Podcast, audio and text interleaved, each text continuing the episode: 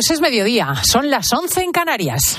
Con Cristina López Slichting, la última hora en fin de semana. Cope, estar informado.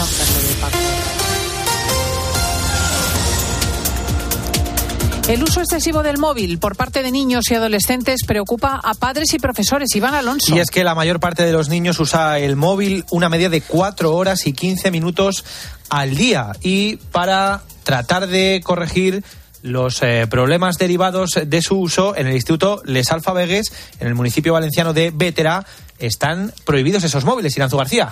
Hola Iván, pues mira, no se puede usar ni en los pasillos ni en el recreo, pero tampoco en la sala de profesores. Nadie puede entrar al centro con un móvil y es porque es un espacio libre de móviles. El problema está en que la adicción al móvil, porque los menores pasan una media de cuatro horas al día con el móvil. Las consecuencias de este uso ya están afectando a la convivencia de los estudiantes en el centro y por eso decidieron tomar esta decisión. Luis Jiménez es el director de este centro escolar observamos que el nivel de conflictividad, de falta de convivencia en el centro, bueno, tiene como un denominador común y este es el, uso de los móviles y sobre todo la mala gestión de las redes sociales. Y es que vemos que en el patio la desafección entre el alumnado, la falta de comunicación, de juego, cada vez se va increciendo.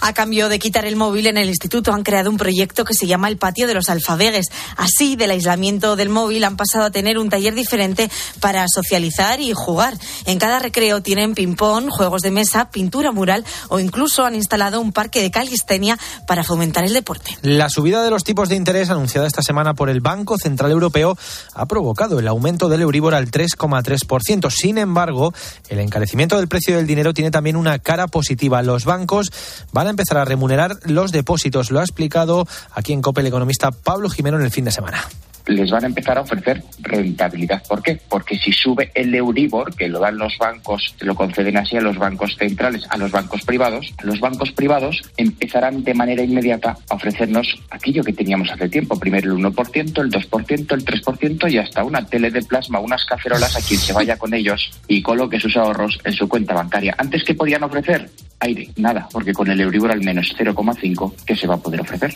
Y la aparición de un globo espía de origen chino en el cielo de Estados Unidos ha vuelto a tensar la relación entre ambos países, pero no es el único tema que les distancia. También se enfrentan por ser los primeros en la producción de esos semiconductores o microchips. De hecho, la escasez de estos está provocando retrasos en la fabricación, por ejemplo, de automóviles, teléfonos, tablets o consolas. María Ruiz. Estados Unidos y China, dos de las economías más grandes del mundo, se enfrentan por ser los primeros en la producción de los semiconductores.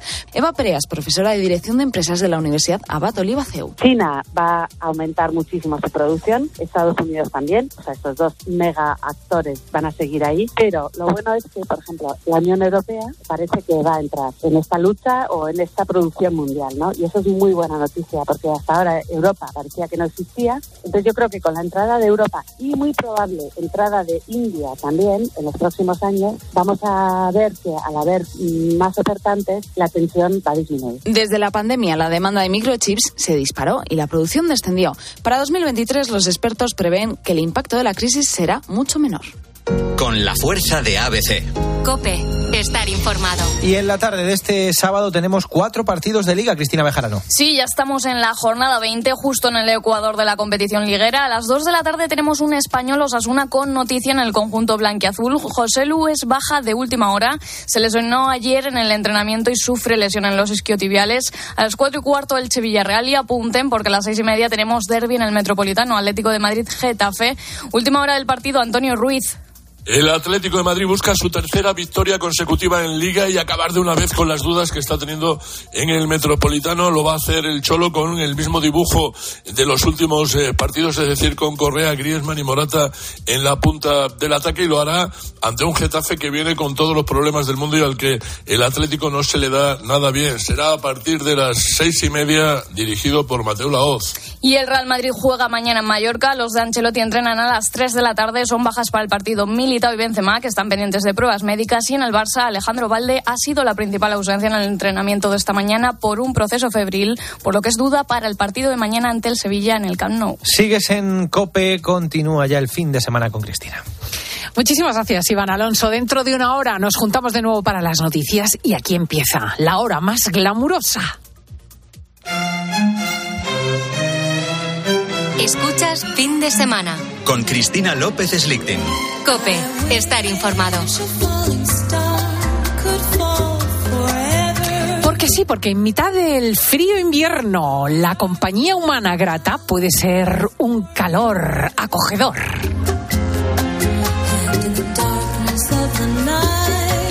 De las noticias y del tráfago de la información, una sonrisa, una conversación agradable puede hacer del sábado un verdadero acontecimiento. ¿Quién viene con su traje de tweed británico, con su jersey blanco impoluto, con esa melena rubia y esa sonrisa? Carmen Lomana. Muy buenos días. Buenos días a todos. Feliz sábado, luminoso sábado, que es muy bonito el día hoy en Madrid. ¿Y tienes frío? Hace Yo frío, ¿no? No mucho. Luminoso yo- pero fresquito el día. Yo he dormido poco porque ayer estuve en televisión hasta muy tarde, Ya lo sabemos. pero me lo pasé muy bien. Así que hiciste que yo no me enteraba. Pues estuve en Sálvame de Luz, en el polígrafo, que ya hacía años y años. Ah, que tiene no- polígrafo todavía. Todavía. Y la sometieron al polígrafo. Pero Ah, que es muy divertido, porque luego dicen lo que les da la gana. Y eso digo yo, ¿y por qué el polígrafo? Pues no sé, porque les- pero al final es la entrevista, ¿sabes? Pues El bolígrafo, oye, el bolígrafo, el polígrafo es como tener ahí una percha para... para Mm. ¿Pero te contradijo el polígrafo en algún Uh, momento? todo el tiempo. Salí Ay, la más mentirosa del ¿En mundo. serio? Sí. O sea, tú decías, me gusta el azul y el polígrafo, ton, ton, ton, ton. Miente.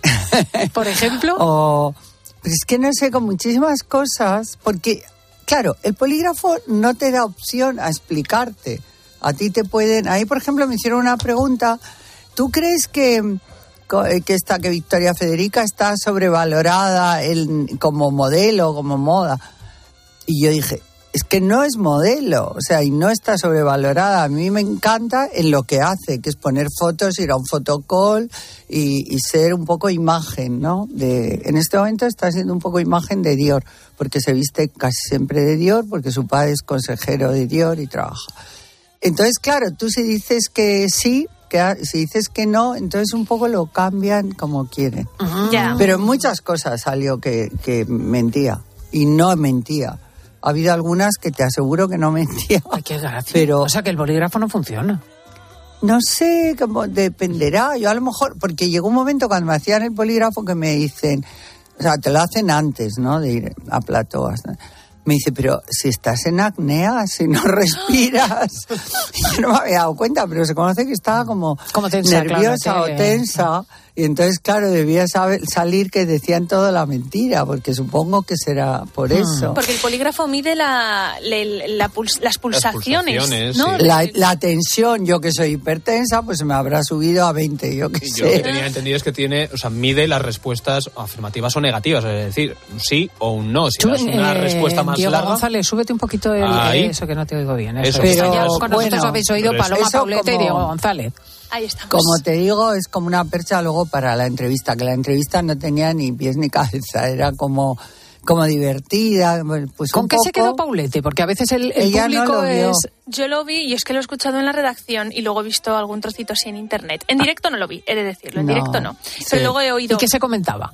Hombre, pues te preguntaron muchas cosas eh, sobre Victoria Cosas, Federica. no, cosas, y yo he hablado fenomenal de ella porque me encanta, Sí. pero cosas de lo que yo he dicho en los últimos tiempos, Mm, ¿no? mm, Que si Tamara, que si la madre, que si no sé quién, digo, pero vamos, partimos de la base que yo no tengo nada contra ellas, no he hecho manía ninguna, pero si a mí me preguntan, yo doy mi opinión, que no quiere decir que esa opinión sea la, la cierta, pero hay Sí, cosas que Bueno, ahora son yo lo que necesito es tu opinión y además opinión autorizada porque ha fallecido Paco Ah, Rabán. Qué pena, ¿no? El hombre que era... diseñador, 88 años, ha fallecido en la localidad francesa de Porstal, que Sí. desconozco Yo localidad sea esta. Él había nacido en 1934 Era de pasajes, en pasajes, pero se fue muy pequeñito. Efectivamente, porque era vasco. A su padre lo fusilaron. En, pues no sé si fue en Laredo o en un sitio ahí, muy cerca del País Vasco. Y su madre, que había sido una comunista muy activista durante la República, pues claro, luego se exilaron a París. Y él debía tener como cinco añitos. Yo luego le conocí bastante a través del mundo de la moda, porque él había una época en San Sebastián, se hacían desfiles, era como una semana de la moda en San Sebastián, en Guipúzcoa. Y, y venían todos, estuvo Givenchy, él, en fin. Y ahí le conocí y me pareció una persona mm, estupenda, brillante, era muy esotérico, era un hombre muy visionario, porque la ropa que él diseñó y que hizo era como galáctica, a usando metales. si hubiese que definir, para los que desconocemos todo sobre la moda, cómo mm, actuó Paco Rabanne, qué creó, cuál era su signo de identidad. A mí me parece maravilloso. El signo de identidad que no se había visto eran los metales. Él hacía vestidos metálicos, de mallas metálicas, que así puede sonar un poco raro, pero eran preciosos. Y en los años 60 y 70 los llevaban todas. Jane Birkin llevó mucho de él, Brigitte Bardot. Creo que no hubo ni una eh, actriz o celebrity que tuviera un buen cuerpo, porque tenías que estar muy delgado, que no llevase un Paco Rabanne. Por- y ahora es imposible casi encontrar uno, ¿no? Este estilo. Porque es que no veo de Ah, lejos. bueno, mira, digo, Porque pues, la sí, producción bueno. es muy Sí. pequeña. Su- él empezó a aficionarse, bueno, estudió también arquitectura, en, creo que fue arquitectura en París, pero se inspiró mucho en la moda porque su madre trabajaba en los talleres De Valenciaga. Valenciaga. Leído. Sí. Claro, pero es que Valenciaga era vasco, era de San Sebastián, entonces llega una exilada española y, y, bueno, esto que me estás enseñando es, de ahora, del Paco Rabanne de ahora. Pero, también tiene ese no- estilo metálico, Sí, ¿no? Así como todo, de- todo Lo que yo estoy encontrando de aquella época, Mira, vamos a este- ponernos en los años 60, este, efectivamente es una este, suerte de, de sí, Este. de malla en vestido es corto hasta medio muslo, eh, pues en metales. Yo tuve uno, tengo que decir que algunos eran cómodos, pero si no, si eran todo con, con cuadritos metálicos, te hacían daño aquí en el brazo, terminaba rozando. Es que eso o lo haces estrictamente a medida o realmente es duro. Y eran muy cortitos, siempre eran vestidos pequeños, muy pequeños, minis, claro, también era la, la moda de esa época. Hizo algunos Y él, el vestuarios gran- para el cine, que es muy interesante con Jean-Luc Godard y Sí, con Roger claro.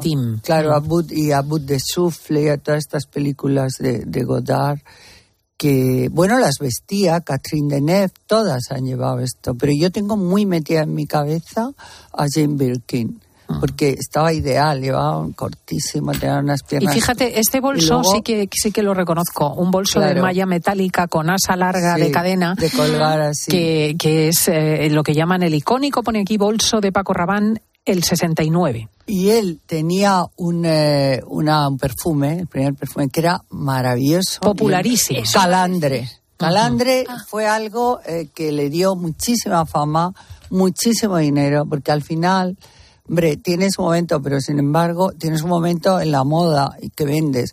Pero los perfumes es lo que producen eh, más... eh, Yo saco una cuando yo tenía hace unos años para hombre que, bueno, era, era un torso masculino, lo que es la, Sí. la forma de él.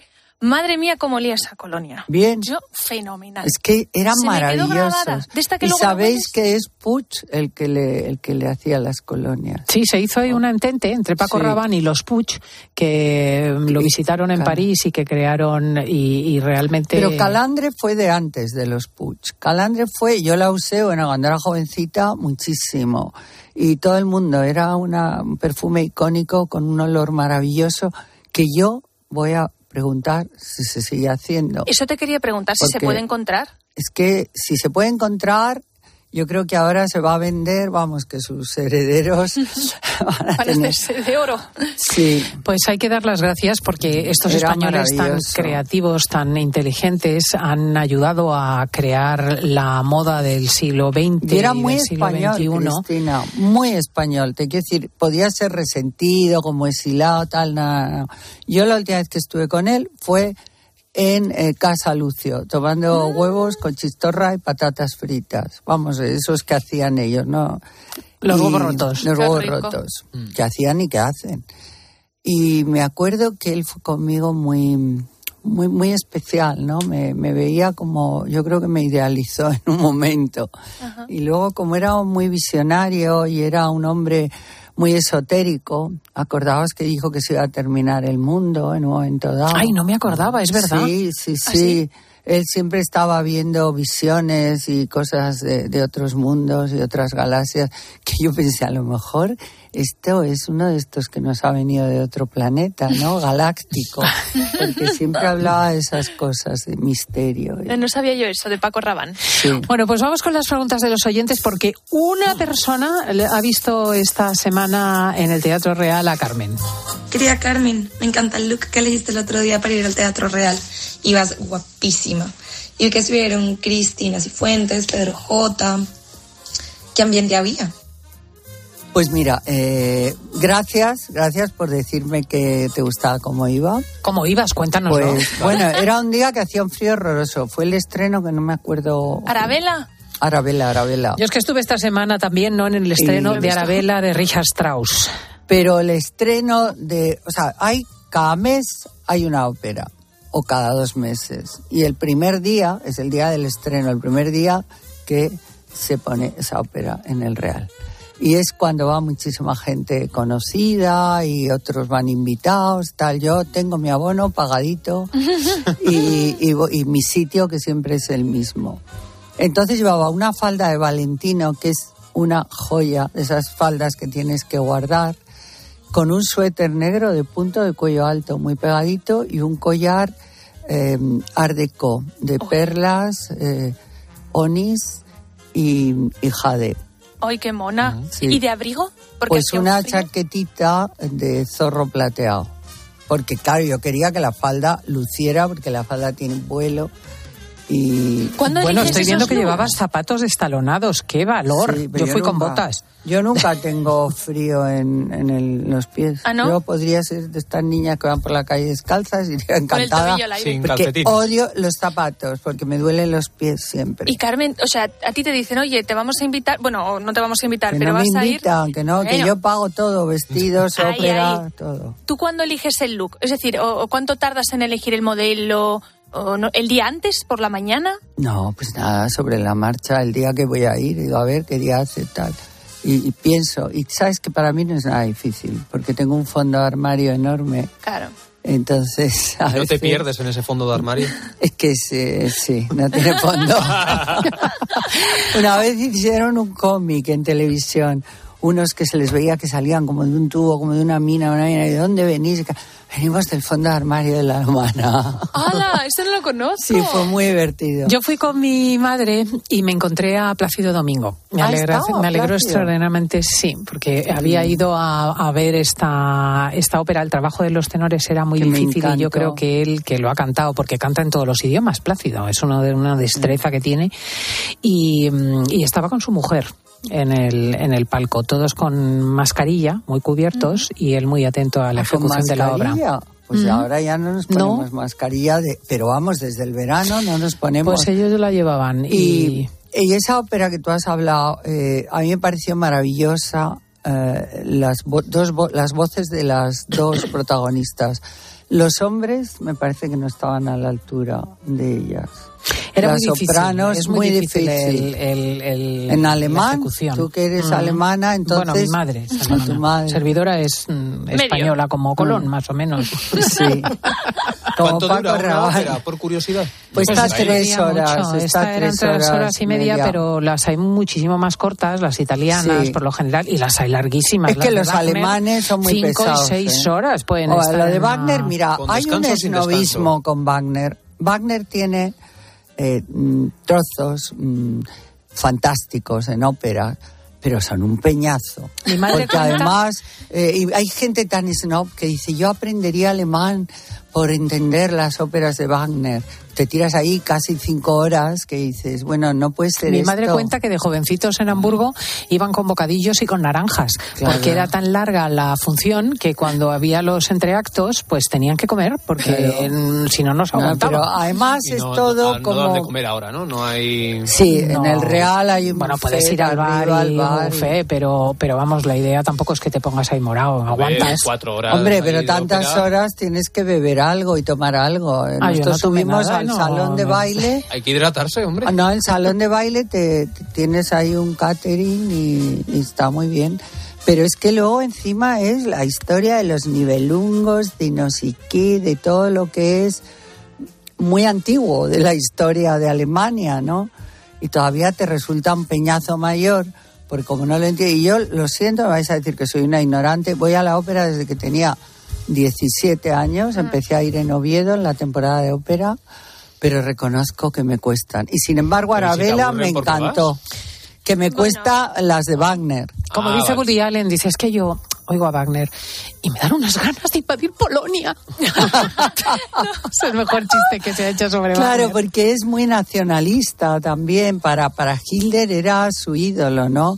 Y además es como tremendamente impresionante. O sea, tú te imaginas los desfiles hitlerianos de los nazis con la música de Bueno, la eso también es una de las valquirias. porque Wagner es muy anterior, te quiere decir que Bueno, es pero como ellos lo aquí con el régimen. ¿no? Que de repente se cogió a Isabel la Católica y se la quedaron, como si fuese Mm. eh, franquista, tú fíjate.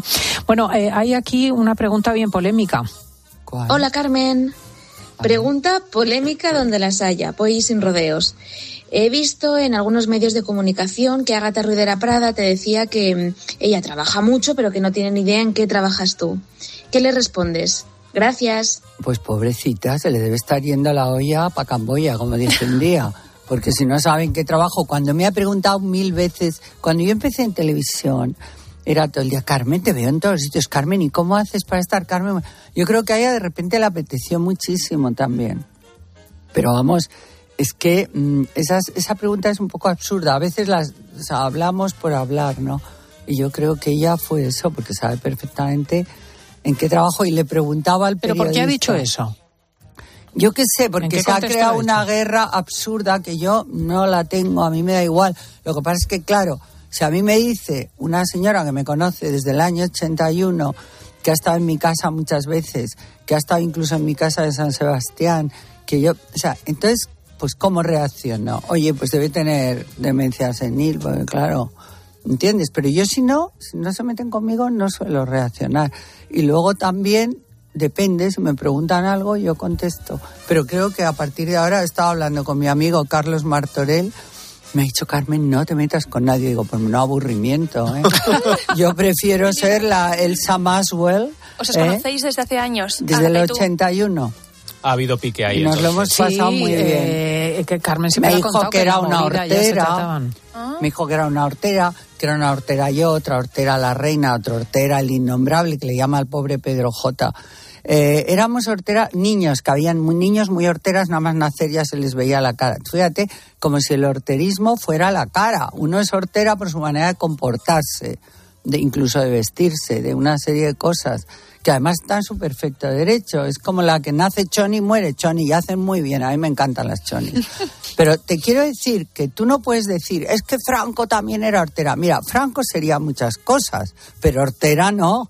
Entonces, mm, tiene una. La reina Leticia dice que era hortera. Entonces, es un adjetivo calificativo que se va a quedar como algo muy honorable, porque a la gente que le ha nombrado hortera, pues somos todos cualquier cosa menos hortera. Yo tengo muchos defectos, pero hortera yo creo que no soy. Queda dicho. Oye, eh, Peli, eh, Diego ver. González, ¿tú irías en pijama por la calle si te dicen, Pues, pues, mira, se va a aceptar socialmente, tú estás tan calentito Y ahí. si te digo que alguna vez he ido en pijama. a comprar el pan con el abrigo. No, pero tabaco sí.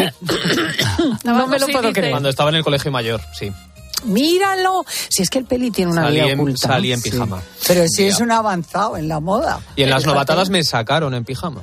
Madre mía, mira Pero lo que que es muy esto. práctico. Mira, mira, Carmen. Y calentito. Hola Carmen, te mando este mensaje porque la semana pasada me sucedió algo extrañísimo. Resulta que estaba paseando al perro tranquilamente por la mañana y me crucé con una chica que iba vestida en pijama. Bueno, yo creo que hasta el perro me miró con, con hocico de extrañado. Y lo más curioso es que me he enterado que eso se está poniendo cada vez más de moda. ¿A ti qué te parece el rollo este de ir vestida de esa manera por la calle? Pues mira, Ha estado muy de moda, ahora ya no tanto, ¿eh? pero ha estado muy de moda hace tres años. Cuan- mira, precisamente la justo antes de la pandemia, no antes, antes empezaron a presentar en los desfiles. Yo tengo, pero claro, son unos pijamas ideales de seda, con ribetes, tal. En realidad llaman pijama porque es un pantalón un poco ancho, con una con un blusón con botones por delante y a veces llevan los ribetes que van lo- pero eso yo conozco mucha gente yo tenía un tío mi tío Víctor se, que era anticuario muy, muy loco y muy divertido se levantaba por la mañana se ponía el abrigo y se iba a, a comprar Claro, el pijama claro. Pero no se le Pero veía, un pijama claro. de los de antes que se le veía a todos es que era muy extravagante de cuadros. de los de rayas sabes eso es como de presidiario Claro, es que yo ya he visto gente que va con un pijama Sí. normal, Sí, eh, sí, de sí. cuadros y de no rayas, y encima la todavía, bata. ¿eh? No me he cruzado todavía. Ah, nadie. efectivamente, el complemento es la bata. Pero la Ah, bata que de vengo, guatiné, mira, ¿eh? ¿La batamanta? Guatiné no, no, ¿Batamanta yo digo de seda.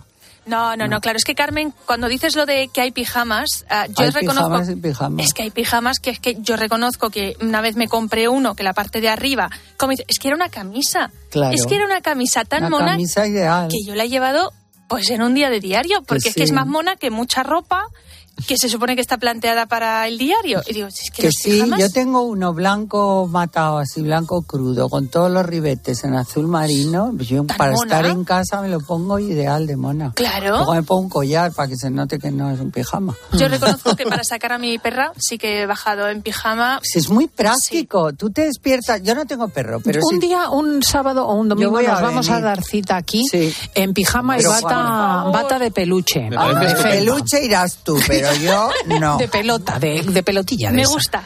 ¿Qué Pero sí, en primavera, cuando no haga tanto frío, venimos todos en pijama. Vale. Hombre, si es de franela y llevas la buena bata de guatiné Yo no, con yo de su seda y de peluche, pues te abriga. Y los calcetines por encima. Yo no.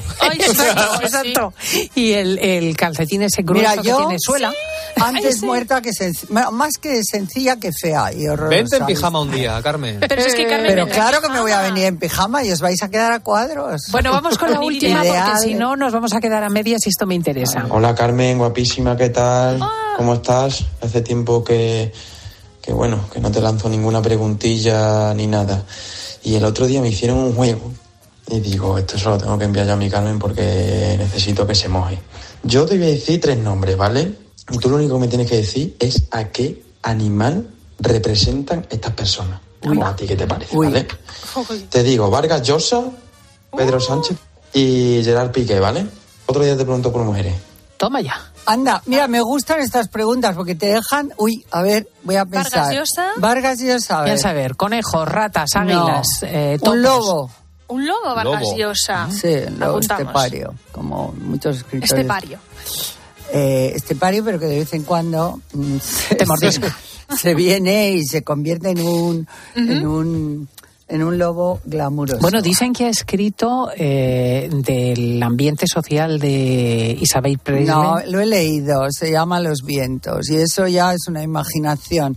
Es exactamente, bueno, le contesto y luego os lo cuento, porque es Sí. importante, Vamos a- en el porque la gente se está inventando unas tonterías con ese cuento, librito, que es un, es un librito que solamente él eh, lo puede escribir y que quede tan cookie, tan bonito como para leerlo, porque en realidad...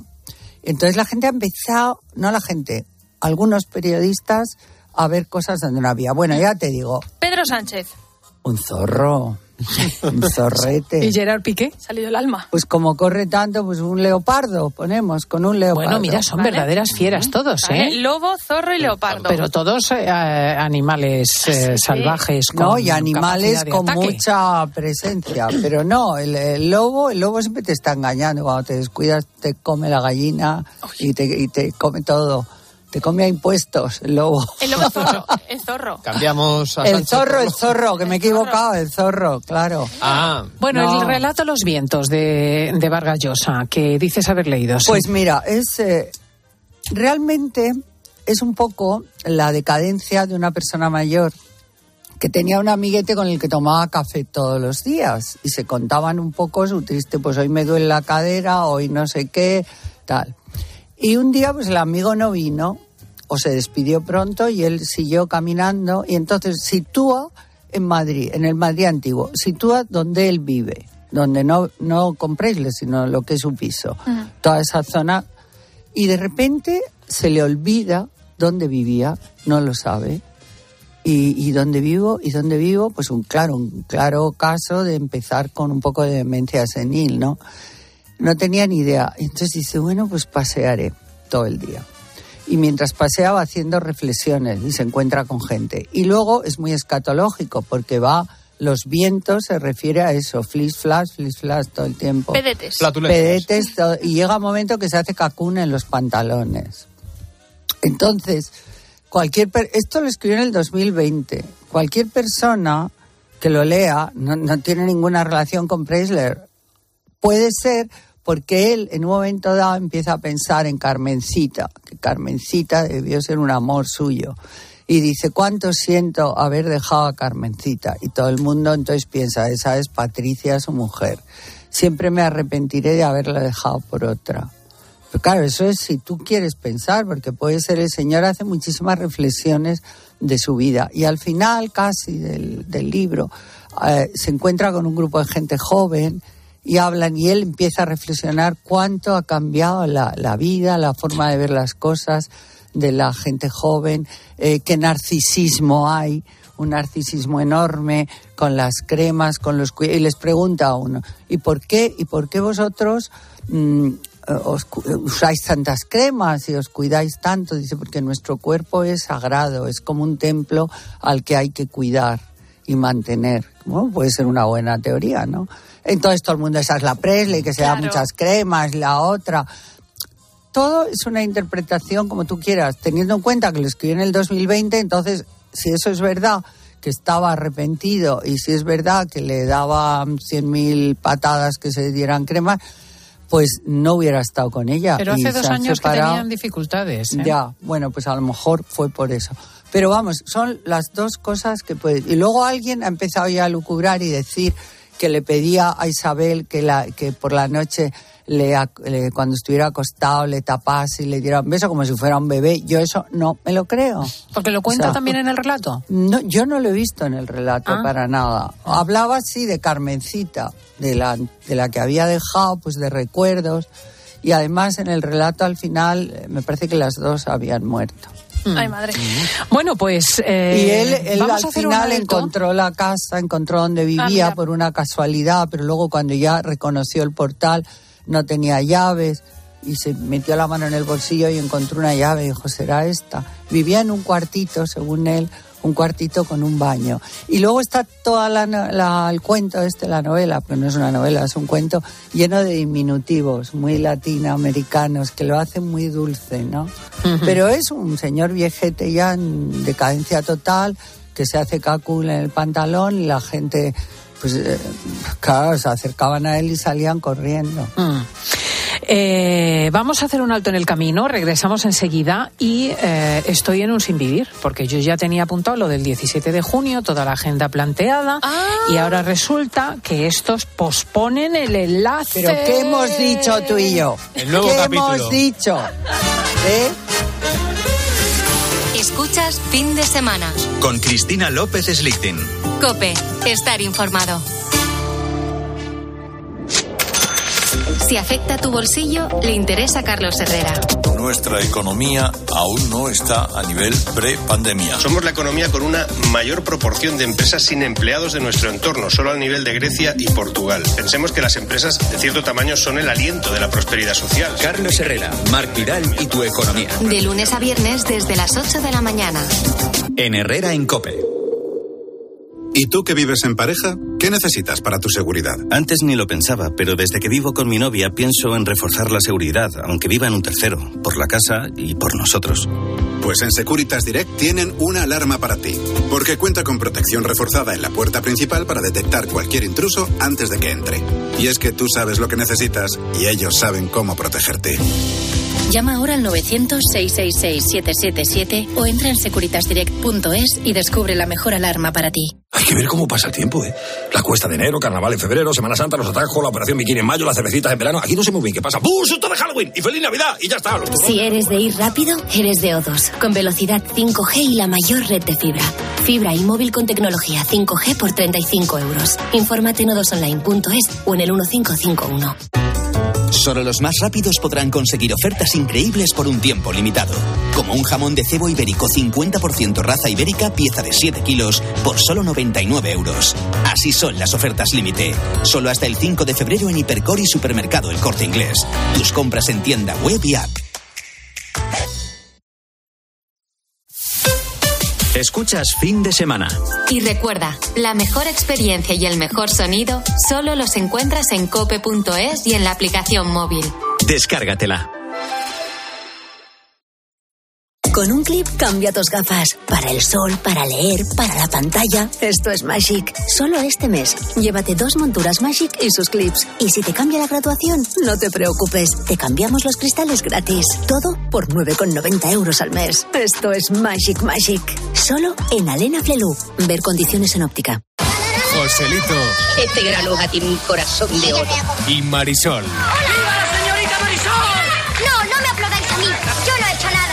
Dos grandes voces de nuestro cine juntas en la tarde del domingo. Me llaman el ruiseñor. ¡Adelante, mi pariente! Saeta del Ruiseñor Lo más hermoso es que esto lo hace por una niña ciega. y un rayo de luz. Quiero que me cuente muchas cosas de mi padre. El domingo por la tarde. Viva el cine español en 13. ¿Y tú? ¿Por qué necesitas fluchos? Porque es tiempo de pensar en lo que te gusta, en la moda que te hace sentir vivo, chic, casual, sport. Nueva colección de otoño-invierno de Fluchos. La nueva moda que viene y la tecnología más avanzada en comodidad unidas en tus zapatos. ¿Y tú por qué necesitas fluchos? Fluchos. Comodidad absoluta. Cada domingo con tu periódico ABC te llevas la revista Semana por solo un euro más. ¿Cómo lo oyes? Toda la actualidad del mundo del corazón, cada domingo con ABC por solo un euro adicional. La oferta editorial más completa, cada domingo con ABC. Hay que ver cómo pasa el tiempo, ¿eh? La cuesta de enero, carnaval en febrero, Semana Santa, los atajos, la operación bikini en mayo, las cervecitas en verano. Aquí no sé muy bien qué pasa. ¡Bum! ¡Susto de Halloween! ¡Y feliz Navidad! Y ya está. Si eres de ir rápido, eres de O2, con velocidad 5G y la mayor red de fibra. Fibra y móvil con tecnología 5G por 35 euros. Infórmate en odosonline.es o en el 1551. Al caer la tarde, Expósito. Centro de Salud, buenos días, dígame. Los datos son claros. Hacen falta 5.000 médicos de atención primaria. No hay relevo generacional. Los médicos de familia, los pediatras, se ven obligados en ocasiones a atender 60 pacientes al día. Nos están dejando a los pacientes totalmente olvidados. Esto va increciendo. Las plazas no se cubren. Eso provoca más carga asistencial en los médicos que siguen en activo. Es un problema generalizado y sistémico. Es muy evidente que es un problema que tenemos a nivel nacional, la situación que tenemos. De lunes a viernes, de 7 de la tarde a 11 y media de la noche, en Cope encendemos la linterna. Con Ángel Expósito.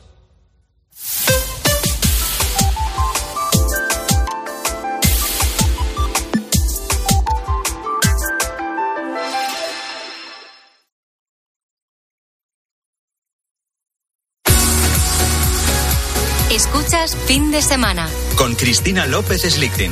Cope, estar informado.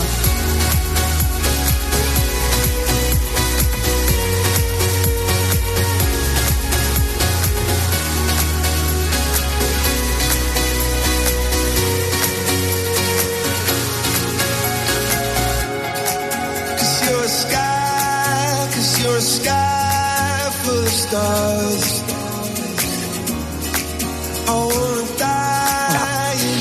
To je čo? Que estaba la cosa prevista para el 17 de junio y han anunciado Tamara Falcó e Íñigo Nieva que posponen su enlace, palo, y yo estoy que- en un vídeo. Uy, lo que nos queda por ver. A ver, es una llamada a la tranquilidad porque no hay problemas sentimentales. no. Es, Es un de problema amistad. de amistad. Bueno, de agendas. Es un problema de agendas. Se ve que Íñigo Nieva y Tamar Falcó pues tienen problemas de logística pues para cuadrar los temas de la iglesia, del banquete. No, pero es porque una amiga íntima de ellos, que es la mujer de Álvaro Falcó, está Ah. embarazada y es para que no para que pueda ir a la boda y no coincida a lo mejor con el parto y todo Isabel eso. Junot. Isabel ¿puede ser? Junot, Mm, sí. Mira, ya me lo voy aprendiendo. Sí. Bueno, pues ¿qué fecha han puesto? 8 de julio. Muy poquito, tres semanas después. La han pospuesto De momento. un Claro. pelín, un pel- de momento. Como no nazca el niño, les va a fastidiar la boda. Bueno, bueno, lo que va a hacer es mucho calor. Bueno, algunas informaciones, eh, incluso, fíjate, tú dices lo de Isabel Junot, otras dicen que el retraso podría tener que ver con la venta de la exclusiva. Han dejado claro los dos que la boda quieren que sea en el rincón, la casa que le dejó en herencia a Tamara a su padre, el marqués de Que Griñón. iban a vender, que luego no venden. Es que al parecer la ha puesto a la venta. Carmen, no sé si tú de esto sabes algo. Claro, sí, pero no ahora. El rincón hace muchísimos años que está a la venta, que lo querían vender hace Ah. muchos años. Ahora ella ha dicho que no, mm, bueno, pues no tengo ni idea, ella sabrá. Pero todo esto hace que se hable continuamente del rincón, que salga en la boda, pues se va a ver, va a ser una gran promoción. Claro. Pero el rincón, el que lo compre, que lo venden a un precio muy bueno para, para ser lo que es, bueno, ya tiene- lo mejor que puede hacer es tirarlo y hacer otro igual, nuevo. Porque además creo que está encima de una laguna Oh, de agua por debajo y por eso crea, Hay genera humedades. esa Claro. cantidad de humedades. por cierto, que esta semana circulaba el rumor de que Tamara podría estar embarazada, pero ella misma lo ha desmentido. Ha contado en el hormiguero que hasta su suegra futura le preguntó por el asunto. O sea, imaginaos la dimensión que Que ha alcanzó el alcanzado rumor. la cosa. Bueno, pero lo normal es que tu suegra te pregunte, oye, ¿es verdad que estás embarazada? Pero para que le Pero haya oye, que a mí no me hubiera importado que bien hubiéramos tenido una boda más rápida y más corta. Bueno, la que quiero escuchar es Victoria Federica porque tenemos un parlamento de la muchacha. eh, ha Ay, la vi el en la día. presentación de la Feria de San Isidro, Paloma. Eso es, recogió dos premios, uno en nombre de su mejor amigo, Sí. Andrés Rocarrey. Carmen, es que creo que tú estuviste ahí. Bueno, yo estuve y además hablé con Roca Rey por la tarde, sin saber lo del premio. Hablé Oh. porque digo, ¿dónde estás y tal? Eh, y me dice, no, estoy en México, estoy en Yucatán porque eh, voy a, a torear en Mérida, o había toreado en Mérida. En Mérida, Yucatán, ¿eh? No. y, y- pero, pero te dan un premio. Y Andrés me dice, sí, pero le he dicho a Victoria que me lo recoja ella. Claro, Que de- lo reciba ella. De hecho, ella dijo que ah, Andrés Rocarrey es el futuro de la tauromaquia y efectivamente Chris recogió luego ella otro título, eh, otro premio, el de Juventud y Tauromaquia. ¿Y si os parece? ¿La escuchamos? Eh, Muchas gracias a todos por la concesión de este premio Juventud y Tauromaquia que recibo con mucha alegría e ilusión. Me siento muy orgullosa de ser reconocida por fomentar y alentar este admirable arte de la tauromaquia, de tan profunda tradición y arraigo en España. Es una bonita herencia recibida de mi familia, desde mi bisabuela, doña María de las Mercedes, condesa de Barcelona, de mi abuelo, Su Majestad el Rey Don Juan Carlos, y en especial de mi madre, que con tanto cariño me lo han transmitido. Pues mira, estaba muy mona, llevaba una chaquetilla así, estilo torero de Dior, porque su padre es consejero de, Dior, entonces la visten de Dior. Pero mm, a mí me parece que la deberían enseñar a hablar sin leer todo, porque para decir que es una herencia de tu abuela, de tu madre, de tu padre, tampoco todo lo lee, todo lo lee. Es que tampoco habla mucho También- en público, ¿no? Ella, de hecho, yo creo Yo que no había escuchado. escuchado. la voz. No, pero por vez. eso, es que una vez habló y, lo, y, y la verdad es que fue, bueno, mal, pero por eso yo creo que se lo han escrito, porque mucha gente le ha criticado que lo leyera todo, o sea, todo leyendo. Algo que era muy fácil, oye, pues estoy encantada de recibir este premio, que es una herencia familiar por parte de mi madre, de mi padre, de mi abuela, tal. Entonces es que yo creo que ya tiene miedo a, a- a quedarse trabada como le pasó la otra vez y no tener ninguna capacidad de expresión. Por cierto, que, Pero que estaba muy llevaba, bien decimos, una chaqueta estilo torero que te he visto yo a ti por ahí en los papeles con una torera ya eh, prácticamente de torero, Pues bellísima. es de torero, ¿De ¿no dónde has sacado eso? Sí, en, en Pues- tu Instagram lo has colgado, eh, Sí. Carmen, la tuya, ¿Ah, sí? decimos, ¿no? La, la que llevaba Carmen, Carmen estaba Sí, ideal. Pero esto es una cosa muy especial. Mira, es una, es una chaqueta de torero preciosa, pero que está hecha en terciopelo, color vino, y todo lo que lleva, los alamares que lleva, son de una chaquetilla antigua de torero.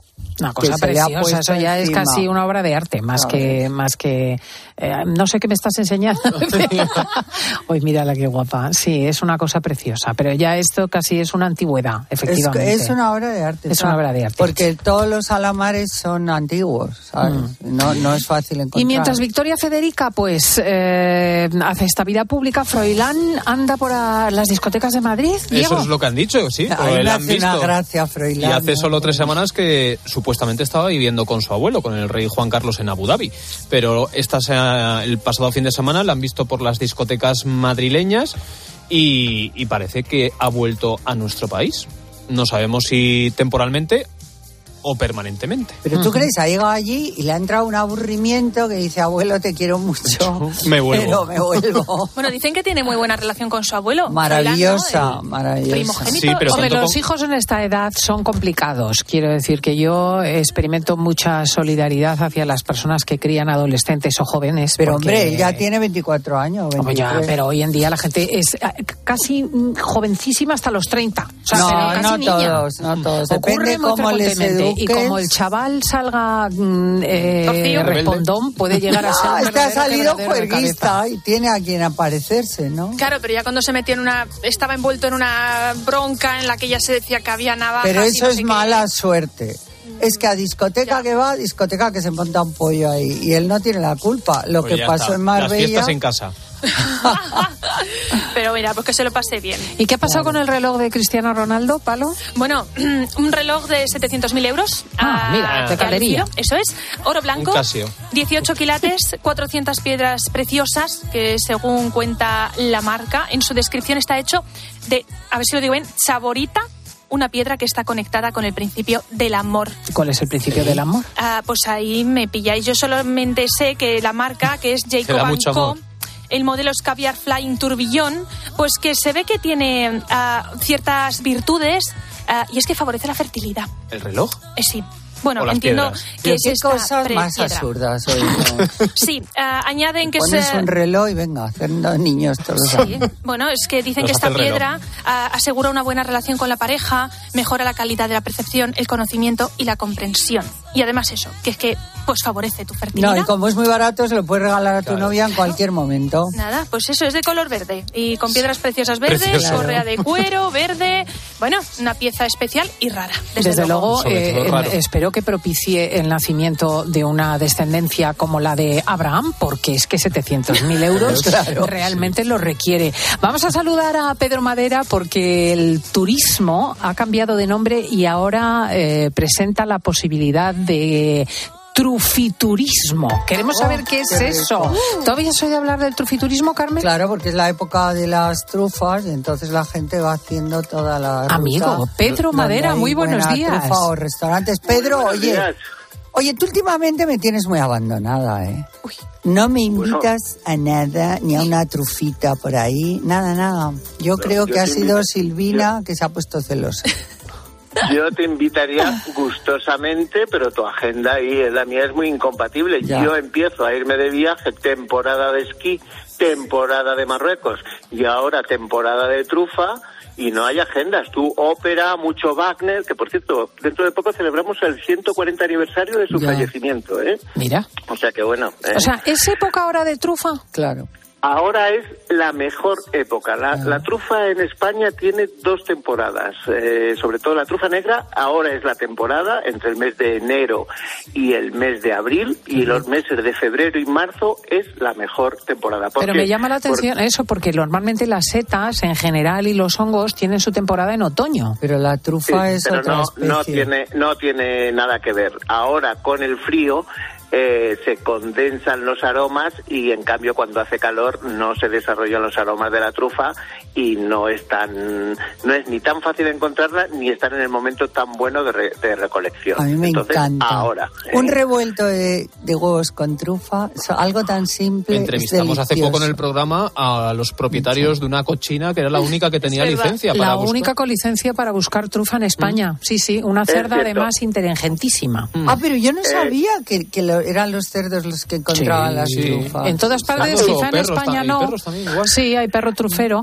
pero Hace, hace unos años, hace unos años usaban más los cerditos, Mm. pero ahora cada vez se usan más eh, los los perros, básicamente de una raza que son los labradores o los perros de aguas, pero sobre todo labradores y además son unos perros súper cotizados porque los buenos descubren la trufa que, que puede estar enterrada entre 40 y 50 centímetros. Y curiosamente detrás de toda esta afición a la trufa, pues hay una serie de sitios donde son casi obligados para participar en, en el comer de la trufa con esos huevos revueltos, con una sopa de trufa y también para jugar a buscarlo acompañando a los propietarios de los de los campos de trufa, de los campos truferos, a buscar la trufa por la mañana, como se ha hecho en Francia, en la zona de la Dordoña y del Perigord desde hace décadas. Qué bonito. Pero ahora en Teruel, en Teruel, En y en. Soria y en Castellón, pues hay, hay, hay esa actividad. ¿eh? Y mi idea era recomendar tres, cuatro sitios donde podemos ir a buscar trufa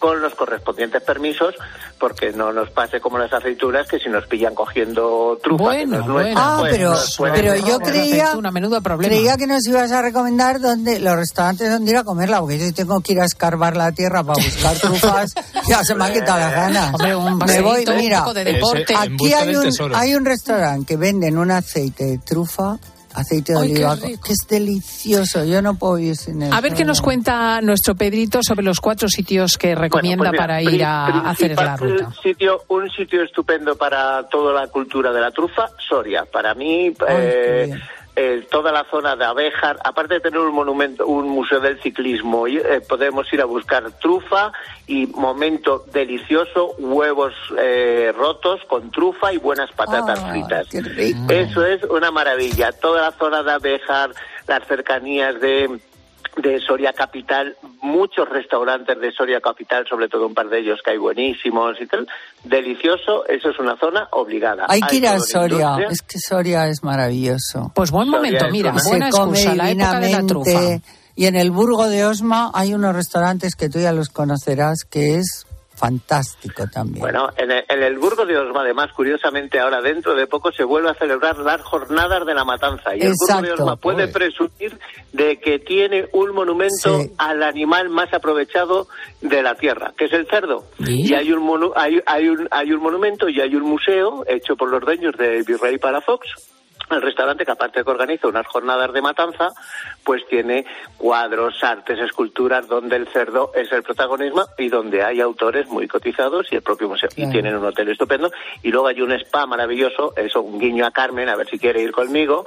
Pues hay un spa un ya reutilizando la antigua universidad. Hay de eh, eh, Castilla Termal un, un spa y un hotel maravilloso también. O sea, A ver, Teruel es otra posibilidad también, ¿no? Para bueno, la trufa. Teruel, Teruel yo creo que a nivel de volumen y de, y de, y de instalaciones vinculadas en el mundo de la trufa es perfecto, porque hay sitios como la Masía de los Toranes donde nos enseñan todo el proceso.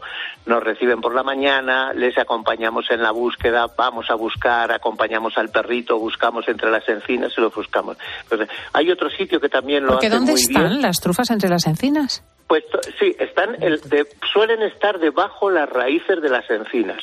En los últimos 10, 15 años se ha producido todo un proceso de plantar encinas ya infectadas por digamos por el hongo de la trufa. Entonces digamos que hay todo un ritual de buscarlas, aunque ya en estas plantaciones, porque son casi plantaciones de trufas, se sabe dónde están, con lo cual se, se va buscándolo. No son Pedro. lo mismo que las trufas silvestres. Y en cuevas, en cuevas también hay, ¿no? Trufas. No tanto, Como- yo creo que el las, la, las Porque las trufas preparan. Más la te- se pueden preparar y luego yo creo que está más vinculada a la trufa blanca, que es un producto mucho más italiano y de la zona de la Ah, Lombardía. eso te iba a decir, de en Italia, pero es trufa blanca entonces. Es trufa blanca, que es otra especie distinta técnicamente y que no que también en España empieza a haber trufa blanca pero no no tenemos tal producción. España realmente ahora mismo es eh, el país yo creo que en volumen de tuber melanosporum que es la trufa negra tradicional es, eh, somos el país una gran potencia en volumen. Tanto que como sucede con el aceite de oliva yo creo que algunos italianos vienen no la compran a nosotros y la venden como tartufo Pero ¿cuál está, cuál está más valorada, la blanca o la negra? En precio, eh, yo creo que la trufa blanca La vale blanca, más, ¿no? Sí. pero en calidad y en aroma y tal, a mí me gusta más la negra. ¿eh? De todos modos, que cuando hay jornadas de cocina italiana, por ejemplo en la Giuseppina de trufa con trufa blanca, de, de estos risotos de, de trigo con trufa, vamos, ahí estoy yo el primero que no dejo perdonar un plato. ¿eh? Y luego fíjate, en el Mediterráneo, en Castellón, también se da la trufa. Bueno, es que Castellón me parece una provincia maravillosa para estas cosas. En una zona que es el Alto Maestrazgo, o el Alt Maestraz, como se dice ahora, hay un pueblecito que se llama Benasal, donde hay un, yo lo conocía por ser eh, una zona de balneario, de aguas termales. Pues alrededor de unas zonas muy desconocidas hasta hace unos años donde se recogían trufas, pues han salido algunos jóvenes agricultores que han plantado ese tipo de encina y podemos hacer unas jornadas con tratamiento en el balneario, tomar agua de Benasal, que es sanísima para el riñón y vamos, te deja hecho una sílfide y luego pues jugar un día o dos a buscar trofas por la zona y ya está. Y eso lo podemos completar pues con ir a otro pueblecito que me encanta, que se llama Catí, que además hacen un turrón estupendo y unos quesos estupendos y una zona estupenda para hacer el senderismo o pasar Y luego nos vamos a tomar el agua esa para adelgazar, porque nos tomamos las trufas, to- todo lo que has dicho. El Yo- agua es en otra creo- provincia. Está- hemos quedado que Castellón Yo Castellón. y lo de las aguas, no sé si era Teruel o Soria, No, ¿no? Castellón también, ¿verdad? Castellón el agua. Y Claro. si queremos incluso podemos ir a La Rioja, donde tengo un amigo donde tiene el embrión de, estas encinas de donde luego son tan sabrosas las trufas que salen de Animaos, porque es el momento del trufiturismo. Querida Carmen, trufiturismo. muchísimas gracias. Gracias a Pedro Madera. Nos vamos a las noticias y después hablaremos sobre la piel y el frío. Uy, se te pone... Sigue también a Cristina López Slichting en Twitter en arroba fin de semana cope y en facebook.com barra Cristina fin de semana. En Peugeot estamos listos para ayudarte a llevar lo más importante, tu negocio. Por eso, en los días Peugeot Profesional vas a poder disfrutar de condiciones especiales en toda la gama. Aprovecha del 1 al 15 de febrero para dar energía a tu negocio. Inscríbete ya en peugeot.es. La ducha de tu casa perdiendo agua. El radiador de tu coche. Y ambos seguros unidos en línea directa. Si juntas tus seguros de coche y hogar, además de un ahorro garantizado, te regalamos la cobertura de neumáticos y manitas para el hogar, sí o sí. Ven directo a lineadirecta.com o llama al 917-700-700. El valor de ser directo. Consulta condiciones. Cada domingo con tu periódico ABC te llevas la revista Semana por solo un euro más. ¿Cómo lo oyes? Toda la actualidad del mundo del corazón, cada domingo con ABC por solo un euro adicional. La oferta editorial más completa, cada domingo con ABC. Escuchas fin de semana.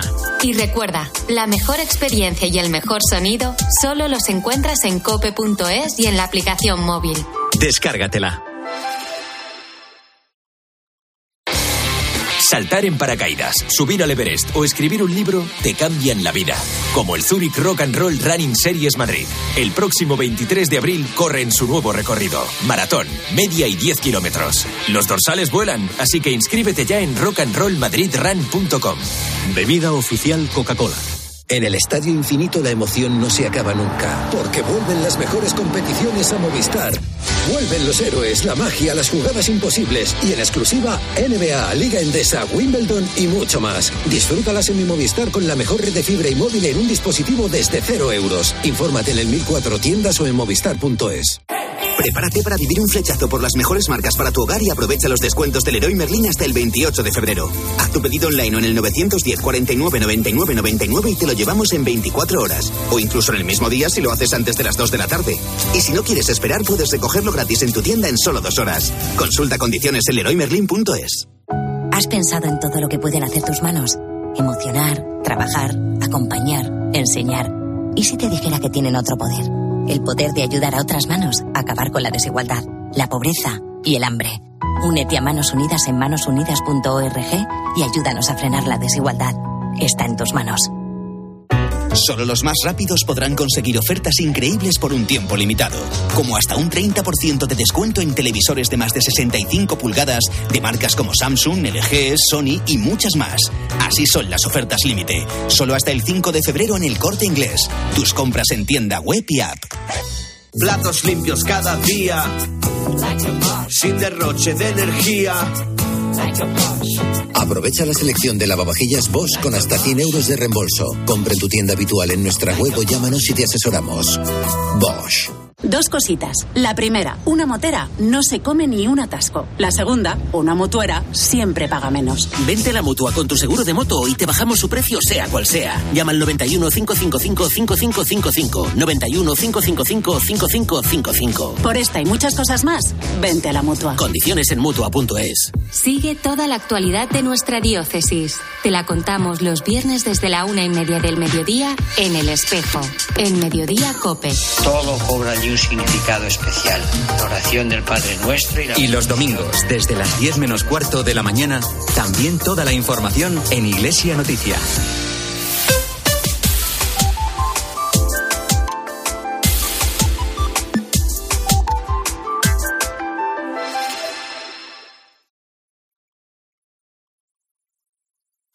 A partir de este momento, Cope te da más.